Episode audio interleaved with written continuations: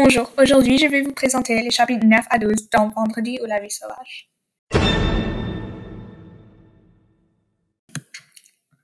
Commençons au chapitre 9.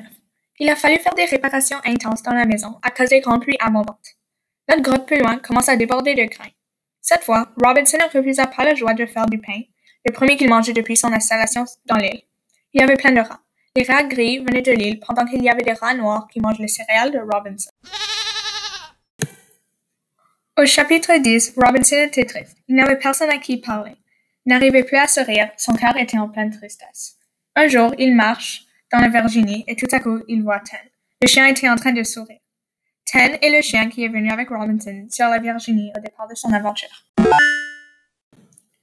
Chapitre 11 Dès les premiers jours, il s'était servi de la grotte au centre de l'île pour mettre à l'abri ce qu'il avait le plus précieux. Robinson travaille jour après jour pour réparer son île. Le matin, il construit sa toilette, lisait la Bible et monte le drapeau anglais. Robinson avait toute une routine. Merci d'avoir écouté le deuxième épisode de Vendredi ou la vie sauvage. Le troisième épisode sera posté la semaine prochaine. À tantôt!